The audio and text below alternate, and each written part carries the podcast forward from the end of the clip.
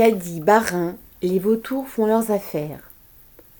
L'entreprise Caddy, basée à Dettviller dans le Bas-Rhin, qui fabrique des chariots de supermarché, est une nouvelle fois en cessation de paiement.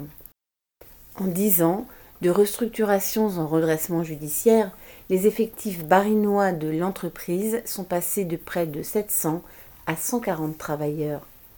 Ces derniers n'ont pas touché leur paie de décembre et sont menacés de perdre leur emploi. L'entreprise familiale, fondée en 1928, avait fait la fortune de son patron, Raymond Joseph, et de son héritière, Alice Joseph.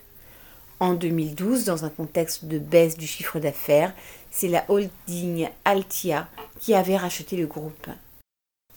En 2014, face aux difficultés que disaient rencontrer les patrons d'Altia, la banque publique d'investissement BPI France, actionnaire d'Altia à hauteur de 20%, avait injecté 5 millions d'euros d'argent public dans la holding avant de porter plainte contre les patrons d'Altia soupçonnés de malversation et d'avoir en fait vidé une partie des caisses de Caddy.